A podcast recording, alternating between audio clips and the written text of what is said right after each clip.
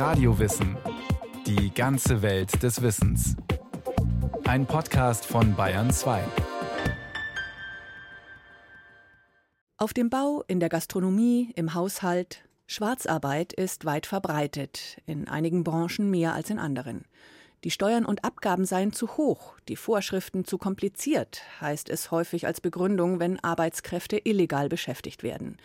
Das ist allerdings kurzsichtig, denn wer schwarz arbeitet oder arbeiten lässt, muss am Ende womöglich draufzahlen.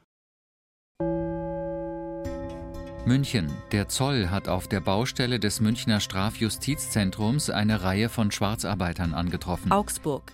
Insgesamt 105 Beamte der Finanzkontrolle Schwarzarbeit überprüften am vergangenen Donnerstag Lkw-Fahrer in ganz Schwaben München. und Teilen Beim Audi Cup in dieser Woche haben Zoll, Polizei und Gewerbeüberwachung die Sicherheitskräfte im Stadion von Bayern München wegen möglicher Schwarzarbeit kontrolliert.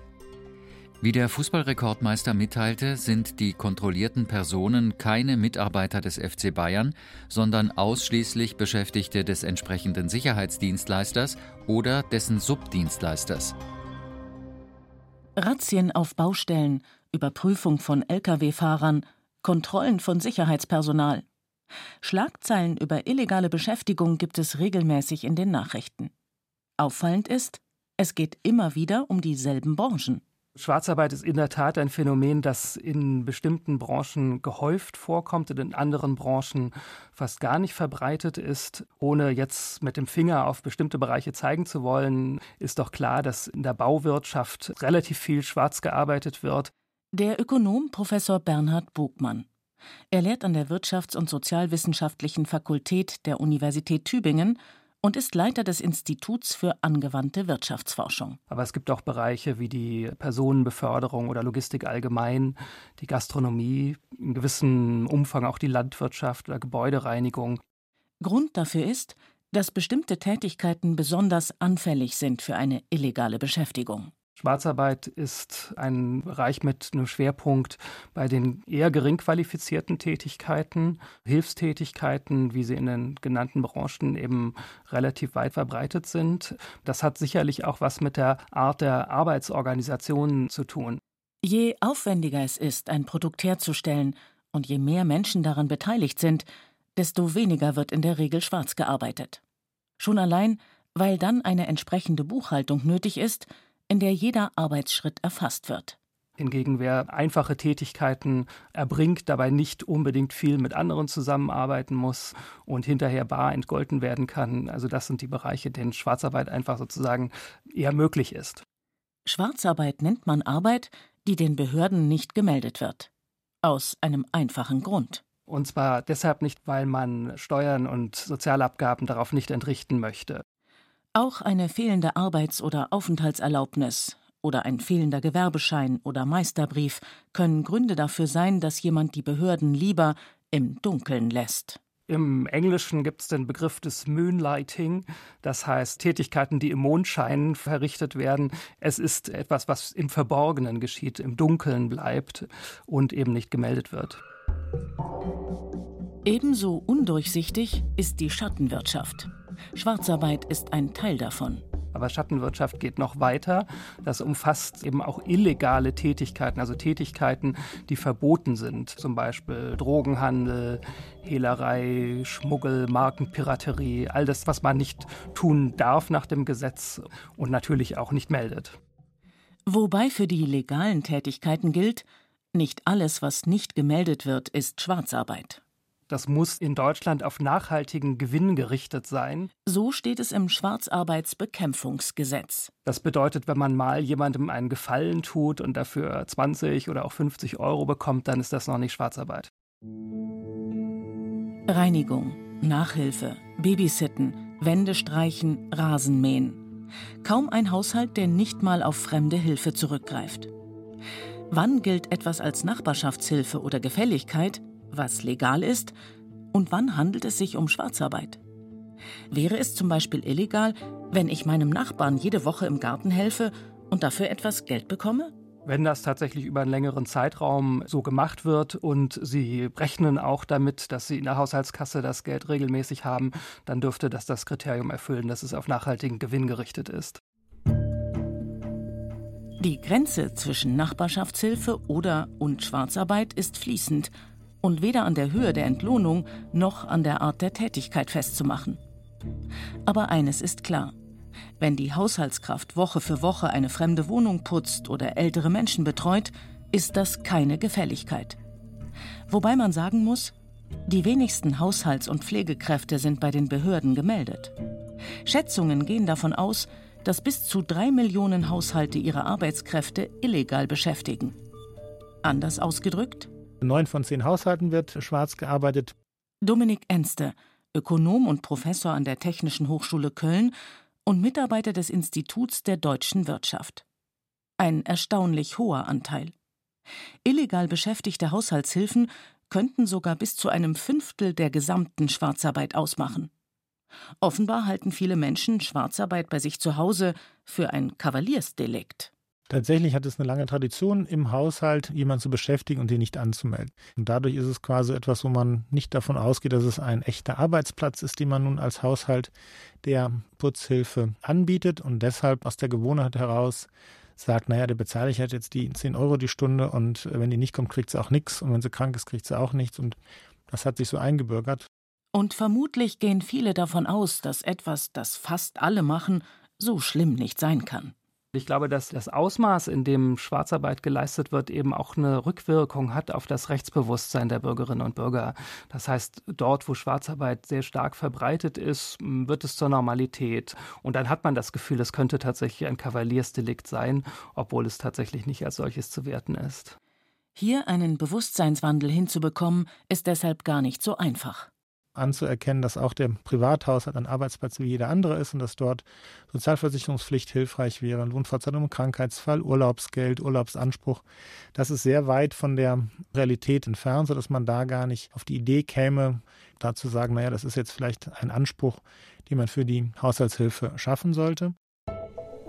Sollte man aber, auch im eigenen Interesse. Denn eine illegale Beschäftigung kann letztlich teuer werden. Zum Beispiel, wenn die Haushaltskraft bei der Arbeit einen Unfall hat, vielleicht sogar arbeitsunfähig wird. Dann muss der Auftraggeber unter Umständen die Kosten für Behandlung und eventuelle Rentenzahlungen übernehmen. Deshalb ist es sehr riskant für Haushalte, das zu tun.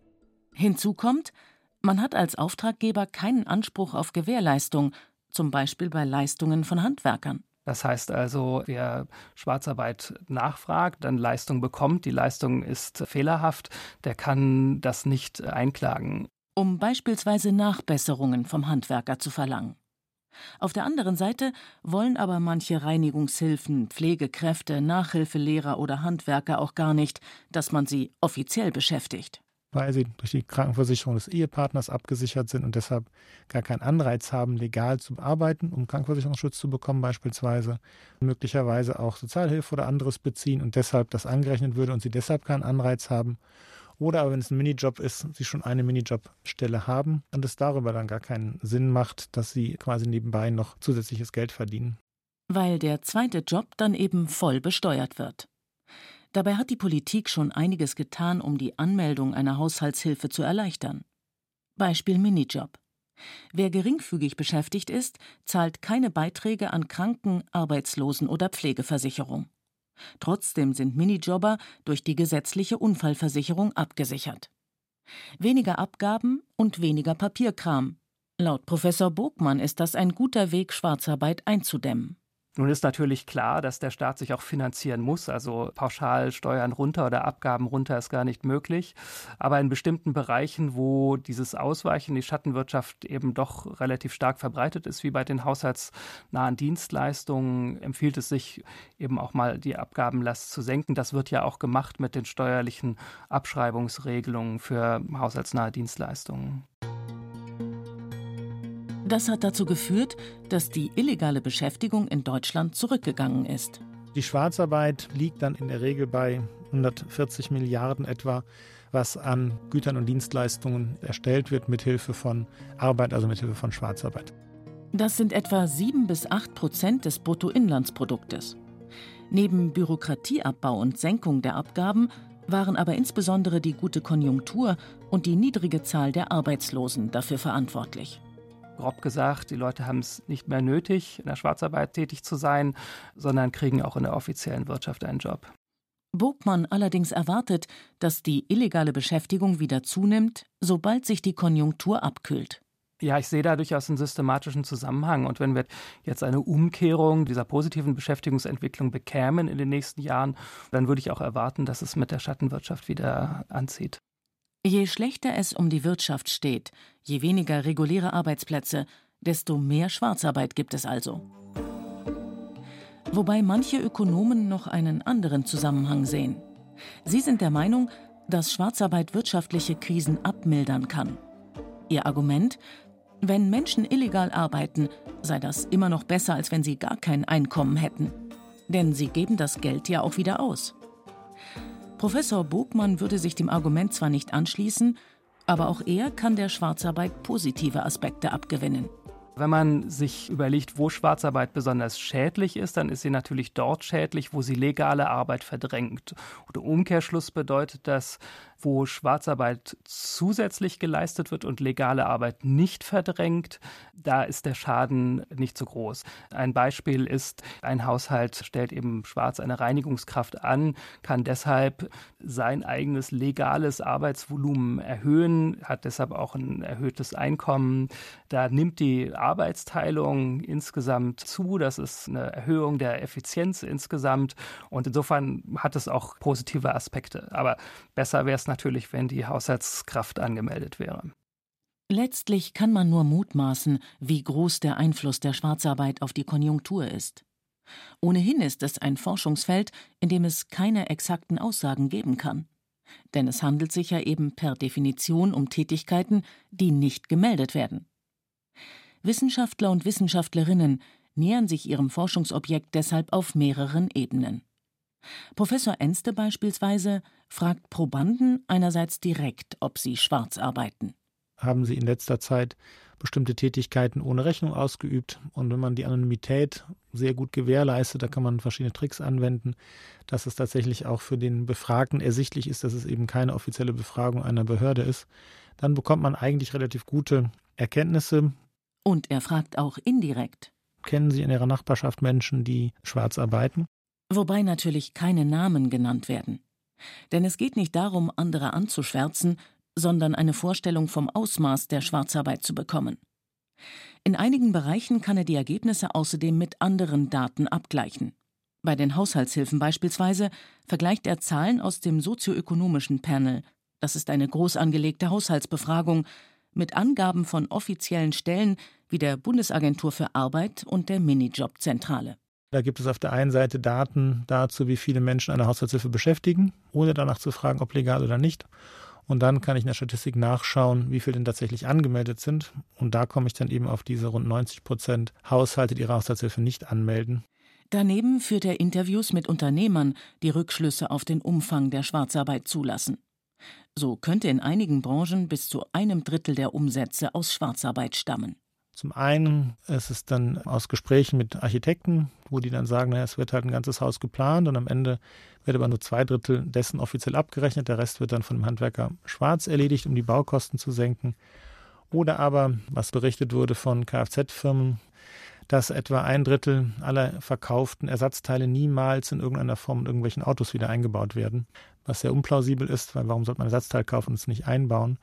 Und äh, wo sie dann eben darauf verweisen, dass die Ersatzteile, die nur mit spezifischen Markenwerkzeugen eingebaut werden können, dann gerne am Wochenende, am Samstag von Gesellen oder von Auszubildenden in die Autos von Freunden eingebaut werden, was im Prinzip dann, wenn es regelmäßig und im größten Umfang stattfindet, auch ein Teilbereich der Schattenwirtschaft wäre und der Schwarzarbeit.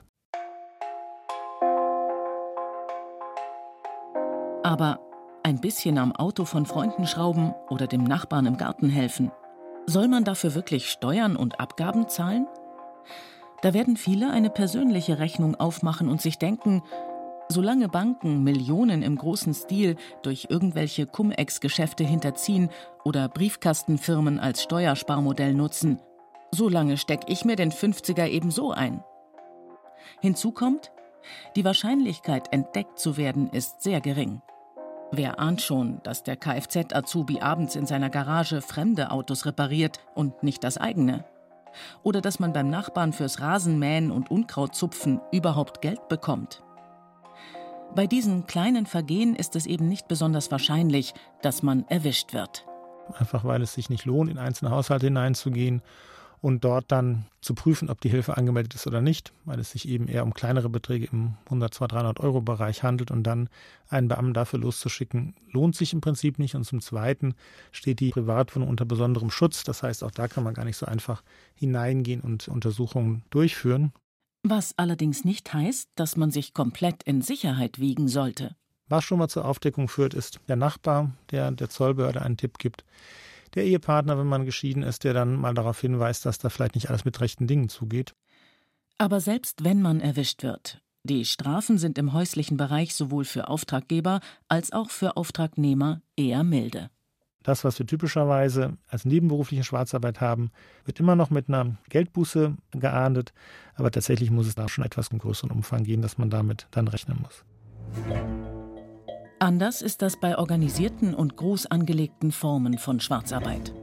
Zum Beispiel, wenn ein ganzes Firmengeflecht aus Unternehmen und Subunternehmen aufgebaut wird. Und das Ganze hat wirklich das Ziel, massiv hier Steuerzahlungen zu vermeiden. Und da wird eine große kriminelle Energie entwickelt, um das zu tun.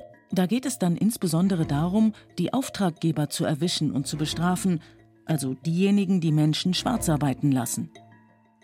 Um diese Art von illegaler Beschäftigung zu ahnden, ist 2004 sogar das Gesetz verschärft worden.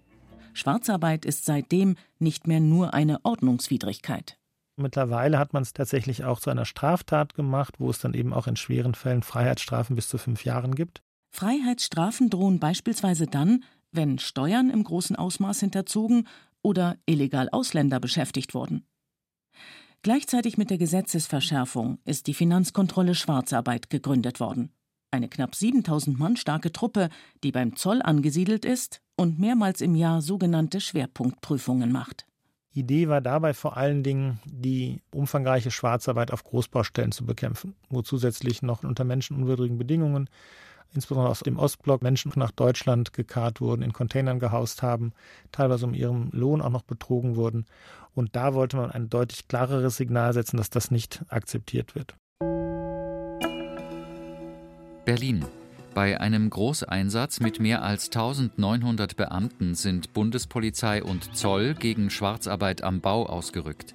Dabei wurden mehr als 100 Wohnungen und Geschäfte durchsucht. Der Tatvorwurf lautet auf Menschenhandel zur Arbeitsausbeutung und bandenmäßiges Einschleusen von Ausländern im Baugewerbe. Bielefeld.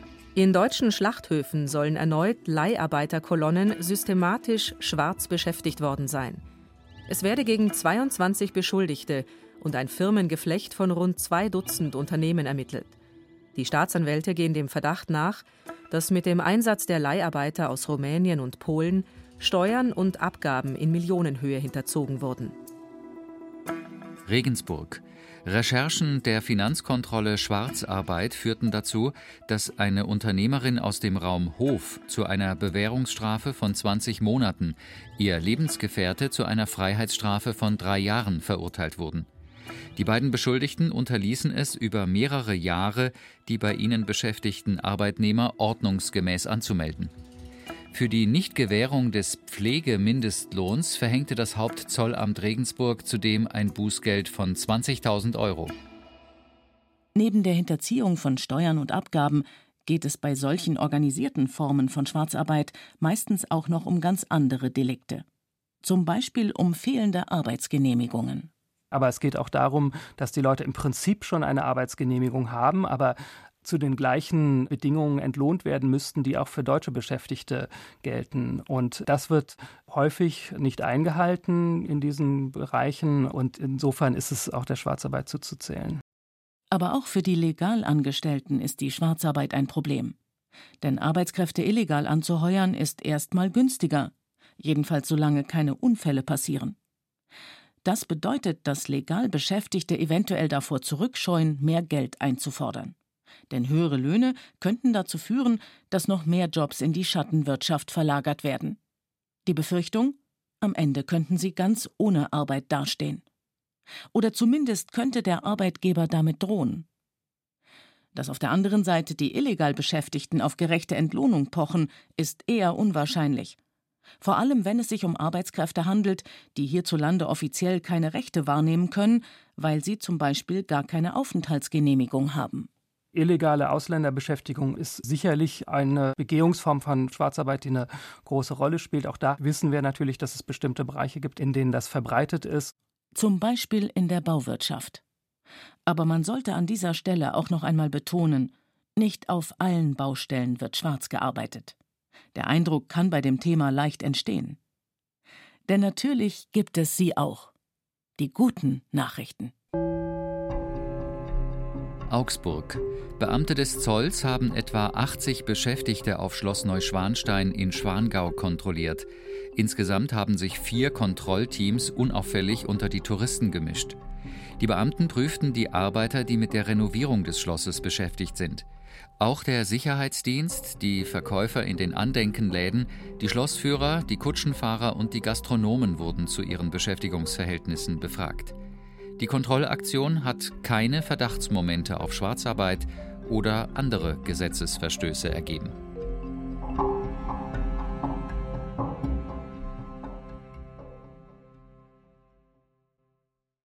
Das war Radio Wissen, ein Podcast von Bayern 2. Autorin Maike Broska.